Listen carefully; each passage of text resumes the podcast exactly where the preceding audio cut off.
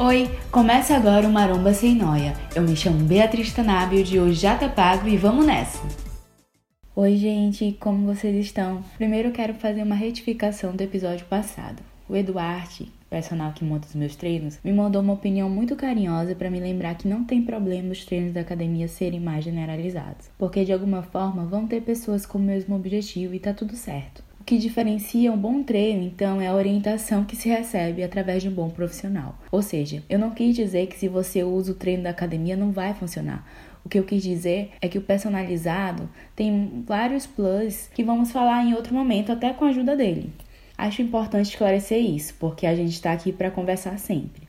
Dito isso, vamos para o nosso terceiro episódio. E o plot de hoje é: crie o seu próprio caminho.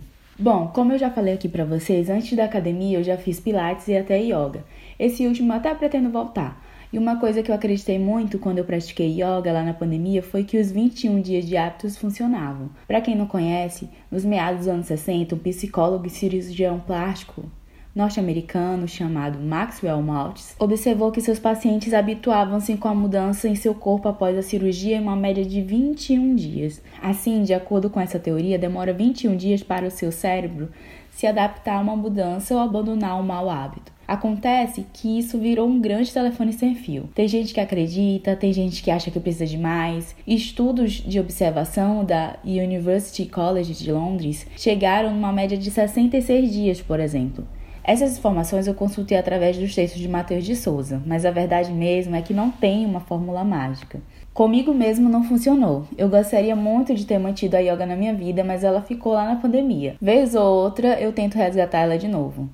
E em relação à musculação, o que me ajudou no começo foi não faltar durante o primeiro mês inteiro. Talvez os 20 dias que eu apliquei na yoga tenham me inspirado? Sim. Mas não tem uma receita que vai funcionar para todos. Tem gente que vai criar um hábito em 30 dias, em 3 meses, em alguns anos. Agora o que vai te ajudar mesmo é a tua motivação. Sem vibe positividade tóxica por aqui. Porém, tem uma coisa bem clichê, mas que pode ajudar bastante. Pensar a qualidade de vida como um todo, além da estética. A importância no nosso bem-estar tem que ser maior que o tamanho do bíceps. O shape tem que ser consequência. Pode ser motivação? Sim, mas não a única. Ah, Bia, então quer dizer que se eu só quiser exibir o meu glúteo tá errado, o meu double bíceps. Não, não tem regras, mas sem noias por aqui, lembra? Vamos do começo. A pressão estética é real, não dá pra gente fingir que ela não existe. A melhor forma de combater é falar sobre isso. E agora a gente vai para um campo meio delicado, eu colocaria até alerta de gatilho aqui. Transtornos alimentares, insegurança com a autoimagem. Quem viveu a adolescência nos anos 90 e anos 2000 sabe muito bem do que eu tô falando. Eu sei que eu tenho um público de várias idades e eu não tô dizendo que as outras gerações não tiveram isso Só estou trazendo mesmo para o contexto que eu vivi. Crescer sendo o par da festa junina que ninguém queria dançar por conta do peso nunca foi uma coisa muito agradável e as revistas e mídias dessa época só reforçavam isso. Então tinham muitas dietas milagrosas estampadas por aí. Tudo para você conseguir o corpo dos sonhos. E aí, Bia, você tá fazendo essa viagem toda no tempo para quê? Tudo isso para dizer que esse tempo já passou e hoje não é mais aquela revista que vai ditar o que te faz bem ou não. A régua é só sua, ou melhor, será que a gente precisa mesmo dela? Nosso caminho é único.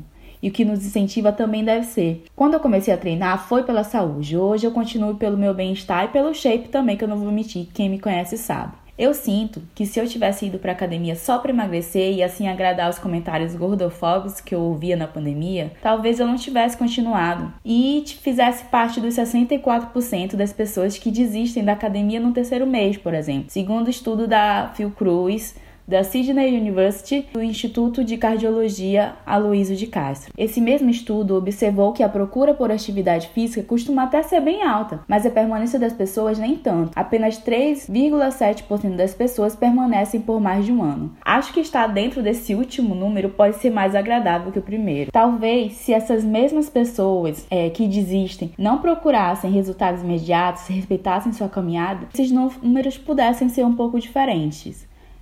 A gente precisa enxergar o exercício físico para além da estética, ver mais a importância dele para o fortalecimento do corpo como todo, incluindo a mente. Eu gosto muito de assistir e até me emociono com alguns vídeos de senhoras de idade que treinam acompanhadas de um bom profissional, no intuito que elas consigam se manter cada vez mais ativas, independentes, apesar da idade, para conseguir sentar no sofá sozinha, carregar as próprias sacolas, viajar para onde quiser, subir escada, descer. Ah, Bia, então você não quer envelhecer no shape. Enfim, a hipocrisia. Não, eu quero. Mas percebe que é só uma das camadas que vai acontecer? Não é o fio condutor principal? Eu sei que tem gente que quer isso e tá tudo bem. Do mesmo modo que tem gente que vai com o objetivo de emagrecer e não tem problema, portanto que isso te faça bem, entendeu? Não porque o outro acha que vai te fazer bem. Eu penso assim. E outra coisa, se eu vou treinar a minha vida toda, eu preciso me atropelar? Preciso pular etapas? Será que vale a pena? É muito importante lembrar disso, porque vez ou outra a gente pode habitolar nas ideias fitness e se perder um pouco. E aí, como tudo na vida, dá sempre para voltar para si mesmo.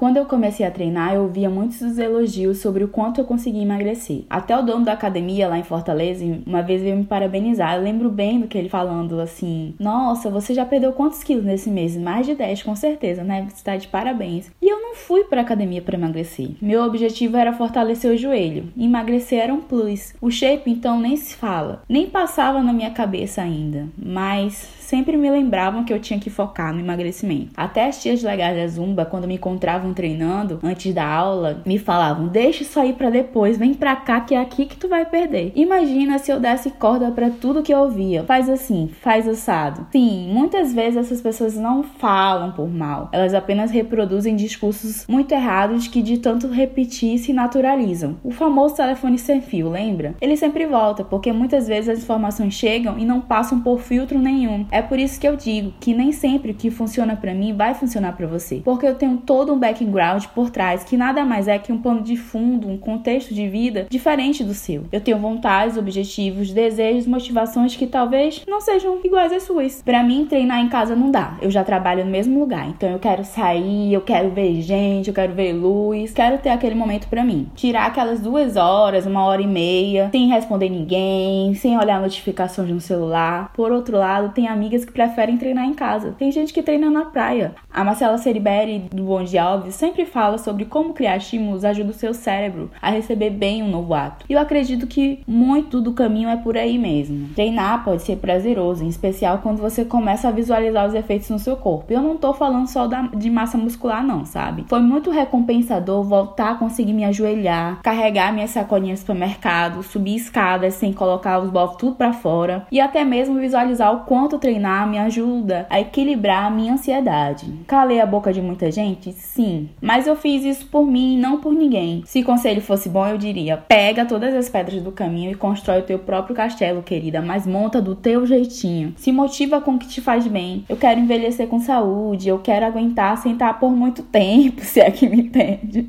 Quero rebolar até o chão com meu glúteo que bate lá no céu muito antes da academia. Nossos motivos nunca vão ser o mesmo, isso não importa. Você só precisa saber o que te mantém, ninguém mais. A caminhada pode até ser longa, mana, mas um dia você vai chegar lá. E não, você não vai ficar musculosa da noite pro dia, muito menos precisa ter medo. Inclusive, depois que tu pegar gosto, me avisa se esse medo ainda vai continuar. Também não precisa esperar o feirão chegar, nem o momento certo. Cuidar de si é um projeto para a vida toda. E para provar que a gente não tem que esperar o momento perfeito, semana que vem vamos falar mais disso. Vai ser uma espécie de fechamento do ano. Eu sei que a gente só tem três episódios, menos de um mês, mas esse assunto ficou pro final por um motivo especial, eu garanto. Se você me ouviu até aqui, muito obrigada. Aproveito também para agradecer todas, todes e todos que responderam a nossa caixinha. Não tem espaço para eu responder de volta, infelizmente, mas eu leio, anoto e guardo tudo comigo com muito carinho. Podem continuar comentando comentando. Te espero na próxima sexta. Tchau!